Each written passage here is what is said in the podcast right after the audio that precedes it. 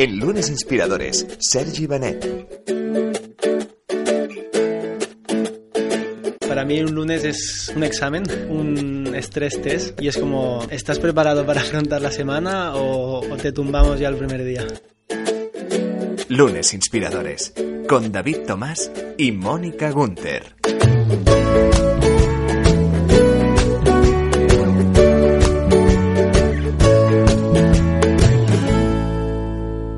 Lunes Inspiradores vamos a hablar de una de esas experiencias emprendedoras, David, que a nosotros nos gusta especialmente, una experiencia eh, de éxito y además con un protagonista o unos protagonistas muy jóvenes. Exacto, hoy tendremos uno de los tres protagonistas que han arrancado Meller Brand, una compañía de éxito de las que crece muy rápido en las redes sociales. Y está con nosotros Sergi Benet, al que tengo la suerte de, de conocer y haber estado con él pues viendo cómo arrancaba el proyecto y seguro que vamos a aprender cómo puedes lanzar a día de hoy un proyecto y arriesgarte.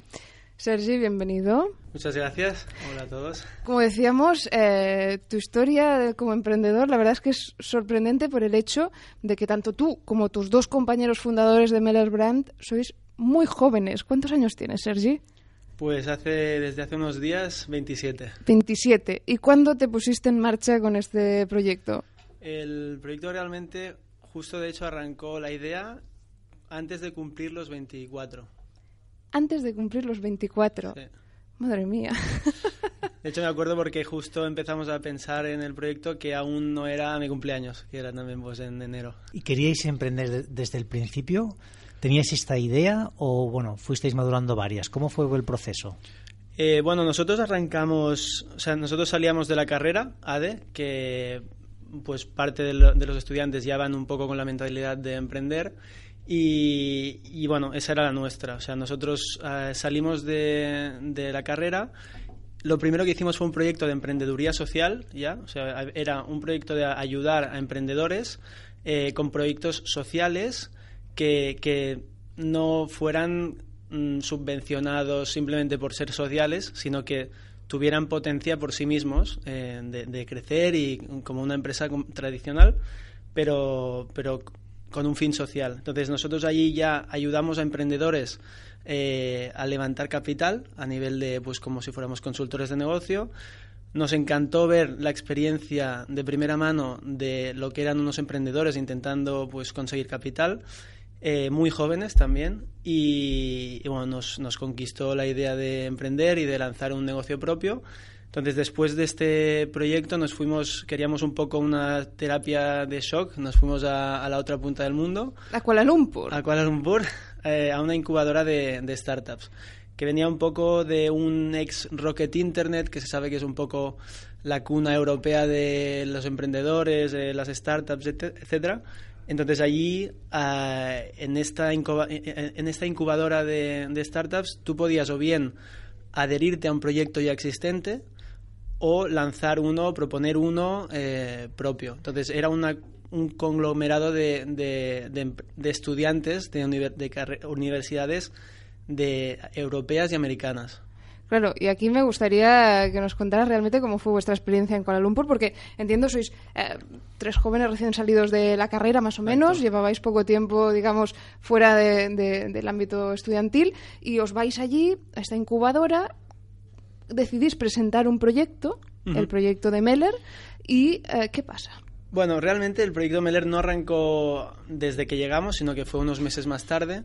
Nosotros al principio no teníamos ni idea de qué queríamos hacer. O sea, sí que teníamos intención de crear un proyecto propio y de lanzar nuestro propio negocio, eh, como, muchísima, como muchísimos estudiantes que salen de la carrera, pero íbamos un poco a ciegas allí simplemente para coger un poco de experiencia y bueno, esta terapia de shock de una cultura totalmente distinta, eh, un conglomerado de gente muy distinta, realmente en- era, es una ciudad muy cosmopolita y hay una mezcla cultural increíble, o sea, están gente de todas las razas, todas las culturas, están en una misma ciudad y sabíamos un poco a lo que íbamos a este cambio radical. Entonces, en esta incubadora realmente en ese momento pues quizá éramos eran 20 estudiantes y habían arrancados en ese momento pues quizá eh, seis, siete proyectos, entre los cuales pues había eh, alguna e-commerce, algún proyecto de pues marketing digital muy especializado, eh, había un poco de pupurri de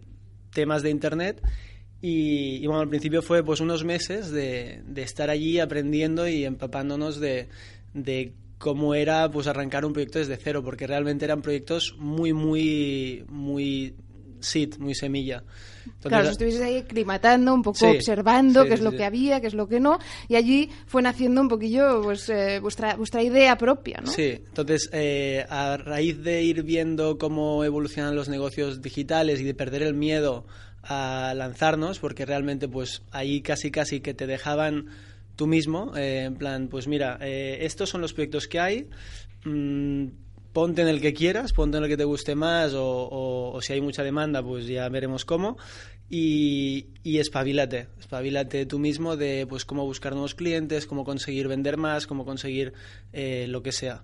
Entonces, eh, cuando ya estamos un poco más a gusto en la empresa y ya había un poco más de confianza, etcétera, nosotros eh, presentamos el proyecto que fue que, que era Meller, que en ese momento era simplemente crear una marca eh, con un producto cool, que digamos. En ese momento, pues eh, teníamos previsto tanto arrancar con gafas de sol eh, y luego, de hecho, en el roadmap ya estaba el tema de arrancar con reloj, pero como era un producto un poco más caro y, y más complejo, queríamos primero testear con gafas de sol. Entonces nosotros en ese momento propusimos básicamente gafa de sol Mm, que queríamos hacer pues redonda en lugar de cuadrada, que era un poco más típico. Y era esto, gafa de sol, mm, muy simple, eh, un precio muy asequible, etcétera. ¿Qué pasó? Que en ese momento eh, esta incubadora no hacía de todo, que era pues mentoring, hacía networking, te ofrecían networking, te ofrecían un poco su know-how, contactos, todo, pero no invertían, o sea, no ponían capital. Entonces... Pero hay que dijeron que vuestro proyecto necesitaba mucho capital. Claro. Y, que por lo tanto no os iban a dar esa inversión. A ver, básicamente al ser una marca propia, eh, era creación de una marca. Entonces, mm, pues de históricamente se sabe que crear una marca pues requiere una inversión que al principio quizá no es rentable. O sea, tú inviertes algo y, y estás creando imagen, pero no, no da sus frutos al momento. Entonces es como que necesitas una, un cojín, una hmm. inversión inicial. ¿Y cómo os quedáis vosotros en ese momento en el que os dicen que no, bueno, que, que no iban a poner capital? Pues realmente no, no nos afectó mucho, porque ¿No? porque nosotros estábamos motivados realmente creíamos que el negocio podía funcionar a base de 100% digital y, bueno, lo dejamos un poco en... Sabíamos que igualmente desde el momento en que empiezas a pensar en un, modelo de negocio y, cuando arrancas realmente, hay varios meses, porque veníamos estudiando esto en la carrera y, ya sabíamos que había como un proceso. Entonces, no había prisa tampoco eh, y lo que hicimos es mm, dejar, o sea, para de cara a la incubadora, dejarlo y de, eh, dejarlo en stand-by y, seguir trabajando allí en los proyectos que tenían ellos eh, y seguir aprendiendo. Pero a la vez nosotros eh, empezamos como a ya dividirnos las tareas y, empezar a, montar pues un business plan, empezar a hablar los, con los contactos que tuviéramos que nos pudieran ayudar, claro. etcétera. Es que fíjate, David, aquí Sergi nos está poniendo sobre la mesa dos cuestiones muy importantes, ¿no?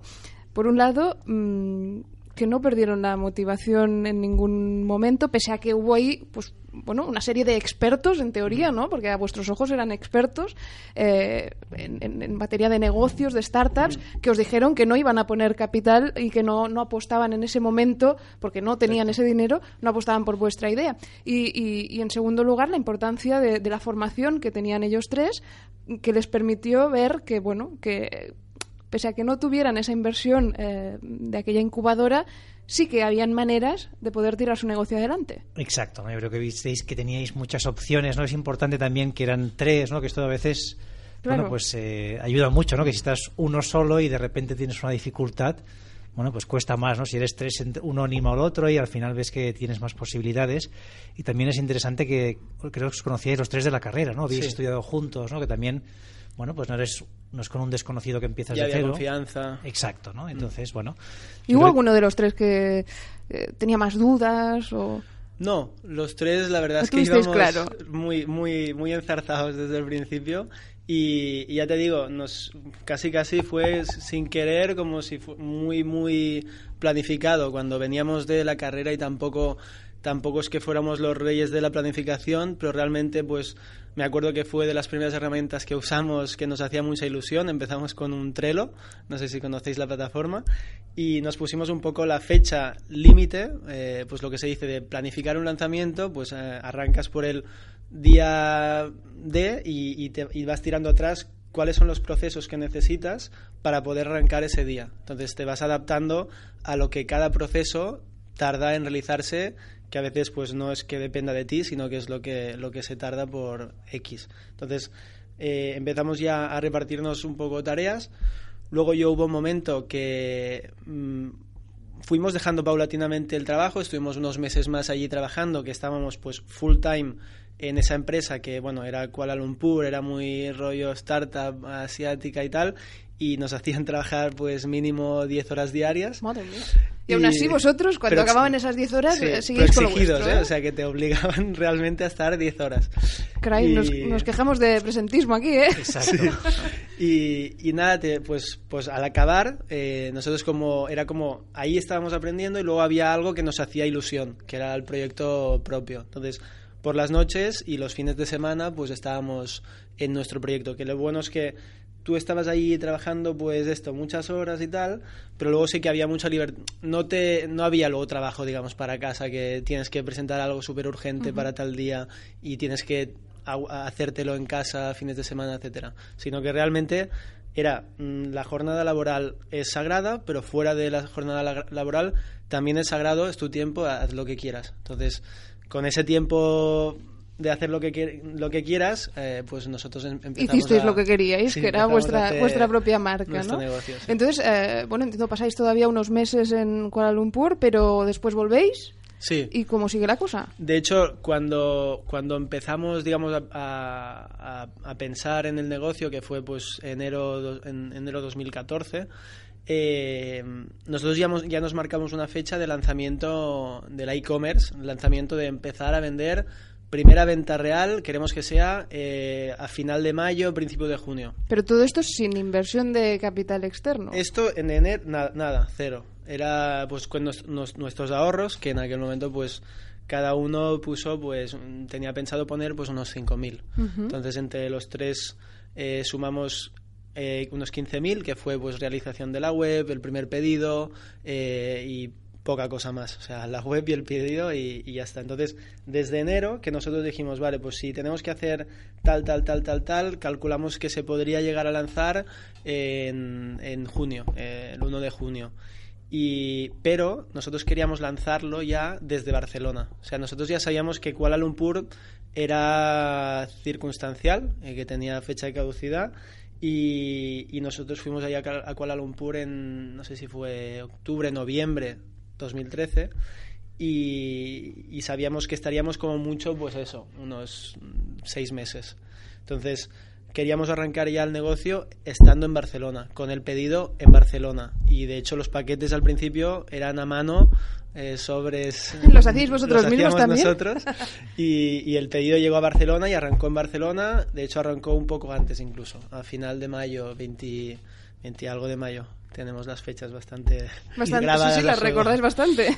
¿Y cómo recuerdas la primera semana? ¿Tenías la sensación de que la, la empresa iba a ir bien, que ibas a tener éxito o, o A ver, tenías la, dudas? La primera semana fue increíble porque, porque fue la primera semana que nos llegó el producto y de hecho ya digamos que todo nuestro entorno más cercano, nuestros amigos, familia, eh, amigos de amigos, etcétera, sabían que estábamos trabajando en esto y, y fue llegar el pedido y, y nosotros pues desde, desde allí, desde un, de hecho estábamos en el en la parte trasera de un taller de bicis de mi padre. Eh, desde allí llegó, llegaron las gafas y todos nuestros amigos pues vinieron y, y sí que hicieron algo, empezaron a comprar desde allí. Cogimos un datáfono y, y desde ahí se podía hacer ya la compra. Todas las, las buenas ideas empiezan en un taller, ¿eh? Sí, en un garaje. Si no, no- si no empiezas en un garaje no puedes tener éxito. Oye, pero eh, eh, de hecho el, el negocio de las... Después seguimos en cómo siguió la historia, porque Sí. la verdad es que la progresión ha sido espectacular, pero estaba yo pensando, el negocio de, de las gafas de sol, de hecho, no sé, no, así a priori a mí no me parece un, un campo fácil en el cual poder penetrar, ¿no? Porque está, digamos, copado por marcas muy importantes. Y vosotros llegáis y además decís, no, no, es que vamos a hacer unas gafas que no solo sean estilosas, que sean cool, sino que además eh, tengan un coste pues bastante ajustado. A ver, en aquel momento realmente, cuando noso- nosotros empezamos a, a darle vueltas al negocio, eh, de hecho, solo, co- solo conocíamos eh, Knockaround, que era el, el, digamos, la marca que estaba funcionando en Estados Unidos, que hacía este modelo de gafa de sol a precio asequible, un modelo súper estándar, muy eh, cuadrado, que era un poco similar al, a Oakley Frogskins, que es la, la típica un poco cuadrada. Y, y luego estaba, estaba, estaba Nordwick en, aquí en España, que era un poco modelo similar, eh, pero, pero español. Eh, entonces, nosotros lo que buscábamos era pues algo similar a Northwick, pero Northwick lo veíamos muy enfocado a deporte y nosotros queríamos, en aquel momento lo era, nosotros queríamos ir un poco más a, a moda eh, y pues intentar crear algo que fuera pues la- lo que estaba funcionando en pasarelas de moda y, y que era más para vestir, un producto más para vestir que para simplemente protegerse del sol, pues hacerlo en democratizarlo, que, diga, que digásemos, o sea, pasarlo a más moda. Entonces, en ese momento no había, nosotros no conocíamos que hubiera muchas marcas que hicieran ese modelo con ese precio más asequible. Obviamente conocíamos, y de hecho por eso entrábamos, conocíamos que existía Luxótica y las dos o tres más que tienen copado el mercado y, cada vez más eh, Luxótica. Eh, y había un margen increíble de- del precio de coste y el precio que cobraban el, el monopolio Luxótica, Safilo, Marcolini. Pero vosotros no sabíais diseñar gafas de sol. eh, No, era, bueno, eh, confiamos un poco en nuestro gusto y en, En vuestro instinto, en ¿no? nuestro instinto y, y- y creíamos que había espacio para, para ese negocio. Justo cuando estábamos con el business plan, que os decía que fue en enero y tal, eh, vimos que empezaba Hawkers y bueno, eh, supongo que conoceréis algo de ellos. Eh, realmente lo han hecho súper bien y, y han entrado muy fuerte. Y entonces en ese momento no había tantísimos, pero sí que es verdad que al- a la que salió Hawkers y empezó a, a- a, bueno, crecer tan rápido y tanto, sí que salieron muchísimas marcas muy parecidas y ofreciendo un modelo de negocio muy, muy similar. Claro, vosotros eh, salisteis al mercado en 2014, ¿correcto? Y eh, en vuestro primer ejercicio conseguisteis una facturación de 45.000 euros. Sí, fue un, un pedido. Un pedido, el primer pedido que hicimos. Realmente nosotros no arrancábamos con, con intención de que eso se convirtiera en una empresa súper sólida desde el primer día, sino que íbamos un poco pues a nivel, un, testeo. Realmente era muy tema digital y queríamos hacer un, test de si este producto podía funcionar y si éramos capaces de, de venderlo online. Eh, entonces arrancamos en verano, verano fue muy bien, pero íbamos tan, tan verdes en tema negocio y en tema cómo seguir que no nos dimos cuenta de que se nos estaban acabando las gafas y aún no teníamos el pedido hecho para la próxima que tarda pues mínimo dos, tres meses. Entonces cuando se nos acabó el pedido realmente hubo un, un impasse que nos quedamos a cero, o sea, no podíamos, no podíamos vender porque no teníamos nada de producto y aún no nos había llegado el nuevo pedido. Entonces, durante una temporada no teníamos nada, no podíamos vender, estaba toda la web, tú entrabas y estaba todo sold out. Y, y entonces, cuando nos llegó, cuando nos llegó el, el pedido, ya era ya había acabado el verano, ya era septiembre y Bueno, entonces las gafas de sol Claro, ya las no gafas de interesan sol tanto, ¿no? ya no funcionan tan bien y a nivel digital fue increíble el bajón. O sea, nosotros no, no esperábamos que sería tan bestia y fue de pues a razón del 90% de caída respecto al, al mes de verano. Claro, pero eso fue el primer ejercicio en 2014, como decíamos, pero es que estamos en 2017 y la previsión que tenéis para este año es una facturación de 14 millones de euros. Para 2017 sí. sí, sí, El año pasado cerramos en 5 millones, 6 millones facturados y, y el anterior eh, 500.000. Pero que decía yo, una progresión, la verdad es que... hecho todo un salto. Estratosférica. Sí, sí. Y en ese momento que os quedáis sin pedidos y empezáis a vender las gafas en, en, en otoño casi, Sí. ¿tuvisteis dudas de que el proyecto podía tener sentido o teníais claro que queríais seguir y tirar adelante? Muchísimas dudas, muchísimas dudas. De hecho, eh, claro, nosotros en ese momento pues seguíamos sin capital, eh, habíamos conseguido generar algo, eh, margen positivo desde el primer día porque funcionaba bien el negocio en verano y con eso que, teníamos, pues, que habíamos generado, decidimos eh, pues mirar cómo, qué, alternativas tenemos, qué opciones tenemos. Ahora parece que marketing digital no somos capaces de vender fuera de verano. ¿Qué hacemos? Entonces nosotros decidimos si funcionaba el modelo de negocio en verano, pues fuimos a buscar a la- a el verano a otro lugar. Entonces había la opción de o Latinoamérica o Austra- Australia. Entonces al final optamos por Australia, intentamos lanzar allí el negocio en Australia. Eh, desde aquí, fue todo gestionado desde aquí. Y en alguna ocasión habéis dicho, en alguna entrevista, eh, que cada vez que invertíais, a la mínima, eh, que invertíais algo en publicidad, agotabais el stock. Entiendo que, que, claro, para vosotros mm, toda la inversión en, en marketing y publicidad es muy importante, ¿no? Sí, totalmente. Eh, nosotros teníamos el, el miedo, obviamente, de, pues estábamos mm, básicamente solos y, y nos daba mucho miedo hacer pedidos muy grandes. Entonces, normalmente cuando hacíamos un pedido, lo hacíamos con lo que habíamos generado y, y- y dejándonos un margen por si las moscas, o sea, por si el tema no acaba de funcionar, pues tener algo siempre un cojín. Entonces, nunca hacíamos un pedido con, digamos, al máximo de, co- como, incluso con las previsiones que teníamos de ventas. Entonces, ¿qué pasa? Que siempre nos quedábamos cortos, o sea, siempre hacíamos un pedido y por miedo a hacerlo más grande y por, y por incluso no tener financiación suficiente, nos quedábamos cortos, a la mínima lo vendíamos. Sergi, bueno, que está claro que veis, sois un caso de éxito. No todo el mundo tiene monta una compañía y le va, le va tan bien, ¿no? ¿Tú cómo crees que, qué crees que te, te hace distinto a otras personas, ¿no? ¿Cómo quizá te has educado para tener esta, esta inquietud emprendedora y este ímpetu en lanzar un proyecto? Bueno, mi- en mi caso realmente ayuda mucho pues eh, tu familia y las raíces un poco. Realmente mis, mis, mis padres son emprendedores los dos y es como que pues lo has vivido en el día a día desde pequeño. Entonces, eh, por un lado está esto que ya lo he vivido. Por otro lado, yo realmente creo que, que para poder tirar adelante un nego- negocio es importante pues eh, saber arriesgar y no tener miedo. Y, y en mi caso, no sé, muchas veces era malo, pero, y, pero otras veces pues puede funcionar bien. En este caso, pues eh, ha funcionado y es, bueno, esto, la aversión al riesgo a veces no... Soy un poco inconsciente y, por suerte mi- mis socios eh, estamos bien com- compenetrados y nos complementamos y, y, bueno, a veces algo que, que yo tiraría adelante pues me paran los pies y, y hace que, que entre todos salga algo muy estable y se pu- pueda ser equilibrado y que funcione. Y yo, bueno, tengo la suerte de, de conocer a muchas personas de tu equipo.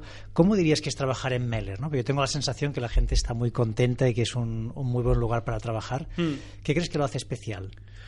Bueno, a mí algo que me hace ilusión, muchísima ilusión es que realmente como emprendedor, pues es normal que mm, tu proyecto te haga mucha ilusión, estés súper motivado, es como tu bebé, lo nace desde cero, lo ves crecer y, y es normal que para mí eh, no sea un voy a trabajar, sino que pues mm, pues mm, eh, voy a seguir con el a impulsar el, el- este bebé que, que hemos creado pero lo que me hizo mucha ilusión es que internamente veo muchas veces trabajadores que, que forman parte del equipo y que, y que les pasa lo mismo, que dicen, es que para mí no es eh, ir a trabajar, sino que es pues estar, eh, hacer crecer un proyecto pues que, que motiva y que hace ilusión y que, y que se sienten que forman parte de, algo.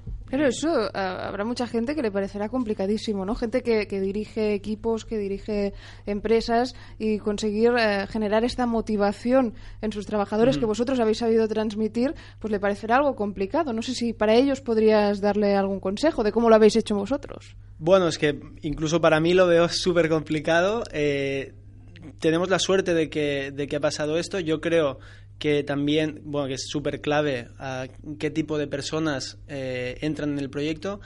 A veces ya no es solo por el tipo de persona en sí, sino también por si encaja con, con la empresa, o sea, tiene que haber un, doble matching. Y, y, bueno, cada vez más, eh, sobre todo, pues antes de, de, incorporar a alguien, pues que transmitir muy bien un poco pues la cultura, la actitud que se busca, los valores y, ver si cuajan con esa persona. Entonces es, este, este matching de estos son los valores, esta es la cultura y esta es la actitud que se vive en la empresa y, esto y esta persona pues encaja con esto. Entonces, si hay, si hay este encaje es cuando parece que todo funciona, todo fluye y, se crea un ambiente laboral increíble. Sergi, cuando tú contratas a alguien, ¿qué buscas en esta persona? ¿no? ¿Cuáles son quizás los valores o la actitud que realmente consideras que es positiva y que la aprecies en una entrevista de trabajo? Mm, a ver, lo que, lo que solemos buscar cuando incorporamos a alguien es esta mentalidad un poco pues emprendedora, eh, intraemprendedor que se dice últimamente, que es pues esta, esta ilusión por, por las cosas, esta eh, capacidad de autosuficiencia, independencia, proactividad. Em, buen ambiente sobre todo y buscamos buenas personas, o sea, algo que cada vez se, se hace más hincapié y, que antes no se miraba tanto, realmente se parece algo como muy eh, vago, pero, pero es súper importante que, que sean buenas personas. Y que aporten, claro, que aporten eh, pues cosas positivas al equipo, porque es lo que decimos siempre, si tienes que estar trabajando cinco días a la semana al lado de, un equipo de gente, más vale que compartas, ¿no? Exacto. Eh, a nivel personal también. Eh, Son muchas horas a lo largo de un mes y a lo largo de más de un mes por, eh, si hay suerte y, bueno, eh, tienes que estar a gusto con la persona con la que estás, la que trabajas codo con codo y, y, para nosotros es vital, o sea, más que las habilidades y los skills y, y etcétera, es la, la forma de ser y la actitud y la implicación. ¿Tú recomendarías a la gente que emprenda, es decir, tú si volvieras atrás, volverías a emprender? Yo 100%, 100%.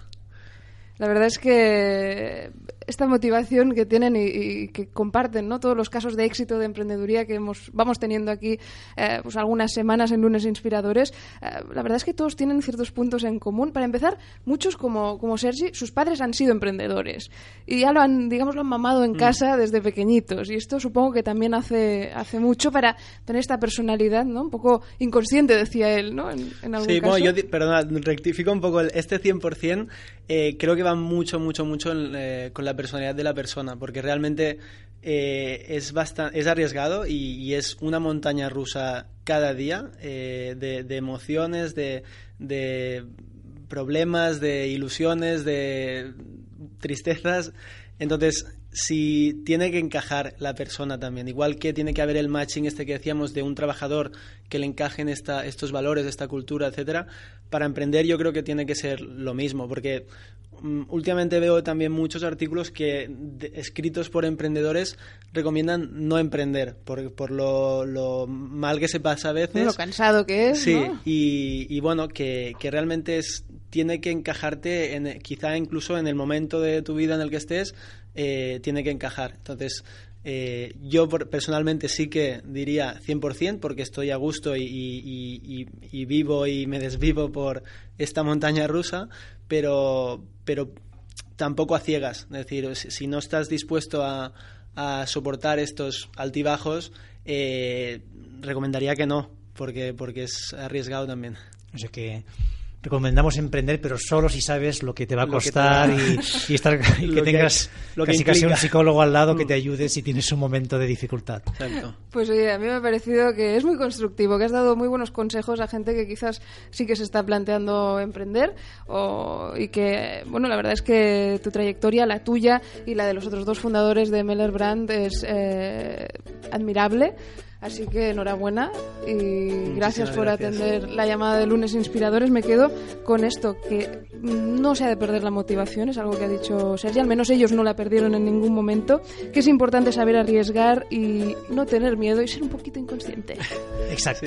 Sergi, muchas gracias. La verdad que ha sido un placer escucharos. Yo soy un apasionado de, la marca. Me gusta mucho aquí en Ciberclick. Todo el mundo tiene una Smeller porque es una, una marca que si no la conocéis os recomiendo que visitéis la web Meller Brand y nada, ha sido un placer escucharte y aprender de, este, de estas ganas y de este ímpetu que tienes por, por crear una marca grande. El placer ha sido mío. Muchísimas gracias por la oportunidad. Lunes Inspiradores.